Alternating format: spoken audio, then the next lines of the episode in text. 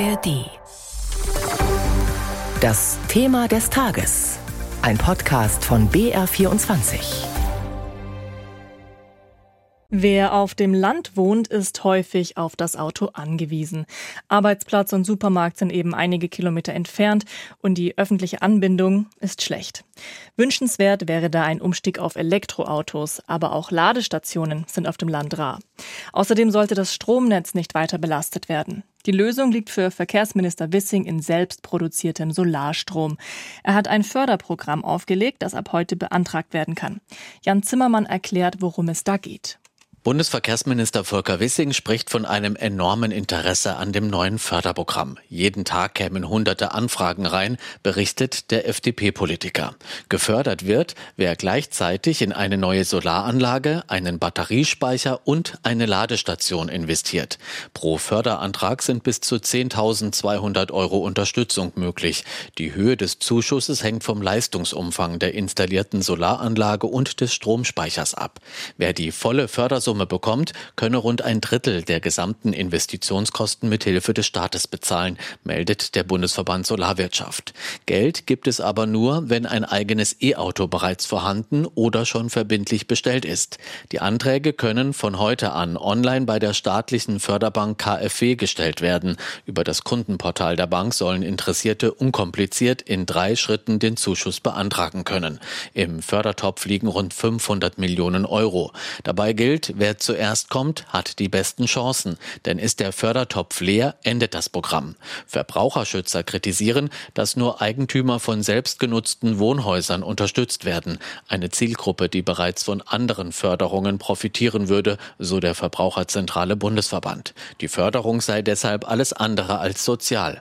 Kritisch sehen die Verbraucherschützer auch, dass die Besitzer von vermieteten Wohnhäusern und von Wohnungen mit Stellplätzen die Förderung nicht in Anspruch nehmen können. Das Verkehrsministerium weist diese Kritik zurück. Das Programm richtet sich explizit an Hausbesitzer auf dem Land. Das Ziel, möglichst viele Fahrerinnen und Fahrer von Elektroautos im ländlichen Raum vom Aufladen mit selbst erzeugtem Strom zu überzeugen. Das sei ein weiterer wichtiger Schritt für mehr Klimaschutz. Die Verkehrswende also auch auf dem Land hinbekommen. Für das Förderprogramm müssen aber einige Be Bedingungen erfüllt sein. Die Photovoltaikanlage muss nämlich eine bestimmte Leistung erreichen und da wird's technisch. Die Stärke einer Photovoltaikanlage wird in Kilowatt Peak angegeben. Die Teile, die das Sonnenlicht in Strom umwandeln, heißen Module. Wie viele Kilowatt Peaks und Module erlaubt sind, darüber hat meine Kollegin Stefanie Meyer-Negle mit Daniel Eisel gesprochen. Er ist Energieberater bei der Verbraucherzentrale Bayern und weiß, was zu beachten ist. Herr Eisel, also Solaranlage aufs Dach. Welche Vorgaben gibt es da? Mindestens 5 Kilowatt Peak müssen installiert werden. Das sind heute etwa 12 Module, die ans oder auf das ja, Haus sozusagen installiert werden müssen. Maximal förderfähig sind 10 Kilowatt Peak. Es können darüber hinaus noch mehr installiert werden, aber das ist die maximale Förderhöhe bei der PV-Anlage. Sie haben jetzt gesagt, wie viele Module das sind. Wie viel Platz bedeutet das? Wie groß muss das Dach dann sein? Für 5 Kilowatt Peak brauchen wir eben diese 12 Module. Das bedeutet heutzutage etwa 30 Quadratmeter auf dem Dach Fläche, die noch frei sein sollte. Was muss beim Batteriespeicher beachtet werden? Auch dort gelten wieder mindestens 5 Kilowattstunden Speicherkapazität und dort ist das Maximum, was förderfähig ist, 12 Kilowattstunden. Und die Ladestation an der Wand, gibt es da auch Vorgaben? Ja, die Ladestation muss ansteuerbar sein von der Photovoltaikanlage. Das heißt, dass eben auch mm, so viel wie möglich eigener Photovoltaikstrom in das Auto geladen wird.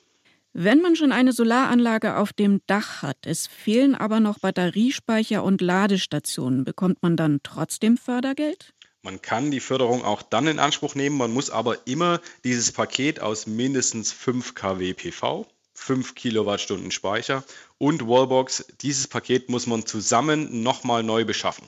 Das heißt, man muss dann trotzdem schauen, hat man überhaupt noch den Platz, um, wie Sie es gerade beschrieben haben, nochmal 5 kW auf das Hausdach oder die Garage oder irgendwo noch anzubringen. Oder eben, wenn ich schon eine Wallbox habe, muss dann auch nochmal eine zweite Wallbox dazu. Wem das jetzt alles sehr kompliziert erscheint, den Antrag ausfüllen, Speicher, Wallbox, Solaranlage sich entscheiden, der kann zu Ihnen kommen, zur Verbraucherzentrale, einen Energieberater einschalten, also Sie. Können Sie denn alle diese Schritte mit dem Hauseigentümer durchgehen? Na, wir können auf jeden Fall den Hauseigentümer in der ersten Beratung darauf hinweisen, was überhaupt für ihn eine sinnvolle Größe ist, welche Speicherkapazität ist eigentlich für ihn sinnvoll, welche PV-Anlage geht bei ihm aufs Dach und was darf so eine Anlage dann in seinem speziellen Fall kosten. Das können wir Ihnen auf jeden Fall ja, ihn unterstützen. Darüber hinaus können wir ihn nicht bei der Förderabwicklung unterstützen. Und wie genau ist nun der Ablauf? Also ab heute kann man den Förderantrag stellen und dann? Genau, also man muss sozusagen seit gestern das Auto haben, heute den Förderantrag stellen bei der KfW. Online passiert das, das KfW-Programm 442. Und ab morgen sozusagen kann man dann den Handwerker, den Elektriker beauftragen, die Installation vorzunehmen. Also das heißt, man muss jetzt nicht ein offizielles Ja, wir fördern das bekommen. Das bekommt man bei dem Online-Antrag am Ende des Online-Antrags automatisch zugeschickt per E-Mail. Und wie viel Zeit bekommt der Handwerker dann für den Einbau? Maximal 24 Monate ab eben diesem E-Mail-Versand, dass Sie diese Zuwendung bekommen. Ist das realistisch, dass man das in 24 Monaten einbauen kann? Ja, ich würde sagen mittlerweile schon, weil auch die Versorgungslage mit Modulen, Wechselrichtern und auch Wallboxen gut ist und von daher sollte das kein Problem darstellen. Wann fließt das Fördergeld dann aufs eigene Konto?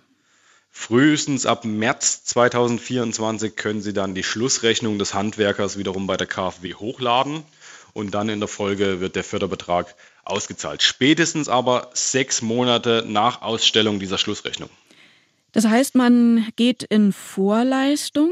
Die Solaranlage kostet so 30.000, ein E-Auto so 37.000, dann wären wir bei insgesamt fast 70.000 Euro, also für beides. Projekt E-Auto und eigene Ladeinfrastruktur. Da muss man also schon einiges auf der hohen Kante haben oder gibt es noch andere Fördertöpfe? Genau, das ist auch einer von den Kritikpunkten an dem Förderprogramm, dass es sozusagen nur ja, Eigenheimbesitzer, die auch entsprechend finanzielle Mittel aufweisen, in Anspruch nehmen können. Es gibt aber darüber hinaus die Möglichkeit, in dem Programm auch das Auto eben nur zu leasen. Dann sind die Kosten natürlich geringer. Oder es gibt auch natürlich auch noch eine Förderung für die Anschaffung des E-Autos. Das äh, ist zurzeit 4.500 Euro für privat. In dem Topf sind jetzt 500 Millionen Euro drin, in dem Fördertopf. Meinen Sie, das Geld geht schnell weg?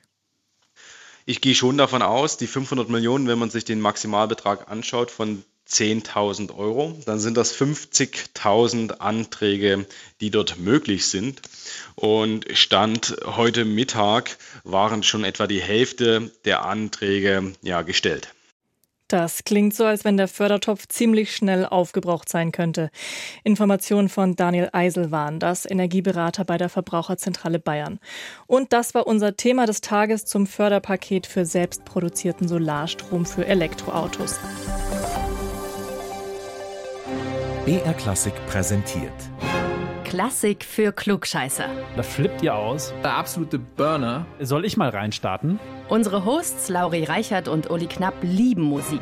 Sie fuchsen sich in kleine Details und große Themen. Es geht um Horrormusik und die Zusammenhänge mit der klassischen Musik. Mir schlottern die Knie.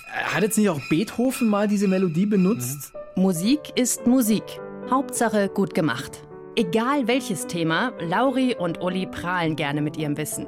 Und das ist natürlich top recherchiert. Die passende Musik gibt's obendrauf. Bei Spotify haben wir Playlists zu jeder Folge. Würde ich gerne mal hören kurz. Ein Podcast mit viel Humor, wenig Gehabe und gutem Wissen. Klassik für Klugscheißer. Alle zwei Wochen in der ARD Audiothek und überall, wo es Podcasts gibt.